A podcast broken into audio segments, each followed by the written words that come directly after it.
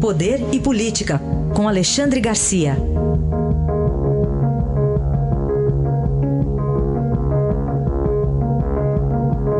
Alexandre, bom dia. Bom dia, Raíssen. Primeiro assunto, a segunda vitória do presidente Michel Temer, barrando uma denúncia lá na Câmara. Placar menor dessa vez, né, Alexandre? Placar menor, como nós havíamos previsto, né? Uh, mas ainda assim com 80 votos a mais. O, o presidente Temer ontem teve duas obstruções e, e teve desobstruídas ambas. Né? A primeira foi a, a obstrução urológica, né? foi, foi hospitalizado, acho que ele vai ter que fazer um, uma desobstrução da próstata, é, tem aquela ressecção uh, intrauretral, né? transuretral, e, mas ele também conseguiu remover a obstrução de ausências. Né? O planejamento da oposição era ter 200 ausências, impedir a votação e continuar incomodando, mas não conseguiu. Né? Temer fez 251, a oposição chegou a 233, precisava de 342 votos.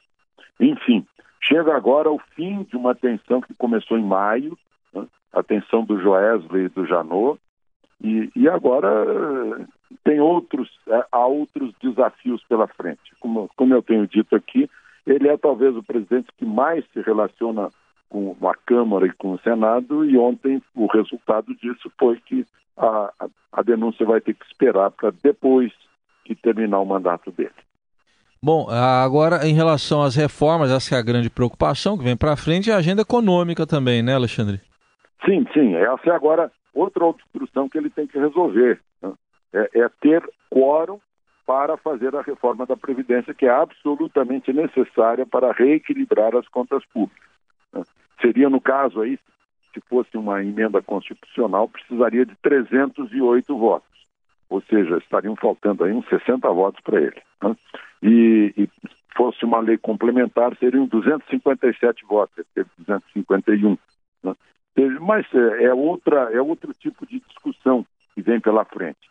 Já se fala que o presidente da Câmara vai botar em pauta agora as questões econômicas, principalmente a reforma da Previdência. E ontem, é bom lembrar, o Conselho de Política Monetária no Banco Central baixou outra vez a, a taxa básica Selic de juros, está em 7,5%. A gente pode imaginar que aqueles que previam o, o, a taxa básica abaixo 7% em dezembro, devem ter razão. Né?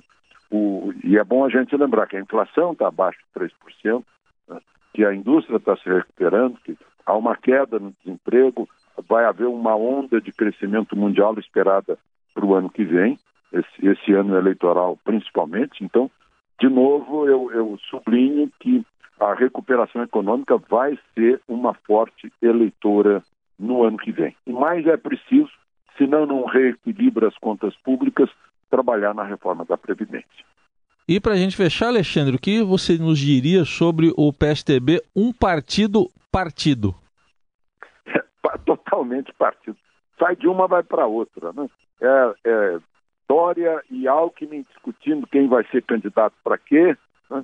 Aí, se essa discussão parece que se acalma, aparece outra em Brasília. Ontem, o, o, senador Aécio Neves avisou que não vai renunciar à presidência do PSDB, que vai esperar pela convenção de dezembro que escolham outro, contrariando o presidente eh, que estava interino, eh, o, o, Tasso, o senador Tasso Gereissati, abre outro, outro flanco aí de discussão dentro do partido. É um partido complicadíssimo.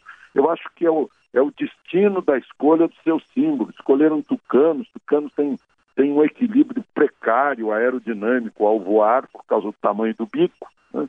e, e, com um bico desse tamanho parece que o destino é se bicar. Então estão sempre se bicando aí, eles, eles se prejudicam, talvez sejam seus maiores adversários, sejam os próprios tucanos que vivem a se bicar. Agora uh, uh, recrudesce a, a, a, briga a Aécio e Gereissati. Esse é o destino dos tucanos de, uhum. que tem bico grande. Aí está, Alexandre Garcia, que volta amanhã ao Jornal Eldorado. Obrigado, até amanhã, Alexandre. Até amanhã.